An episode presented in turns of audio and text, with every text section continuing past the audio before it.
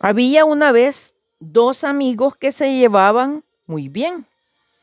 Un día uno ofendió al otro. Aquel le pidió perdón, pero éste no quiso perdonarlo de ninguna manera. Al contrario, le dijo, viviré para maldecir tu nombre todos los días. Y así lo hizo. Todos los días al despertar le echaba una maldición. Pero sucedía que las maldiciones no le llegaban al otro. Mientras tanto, el que maldecía se iba amargando y oscureciéndose por dentro. Poco a poco se fue alejando de las demás personas. Corrían muchas versiones acerca de él.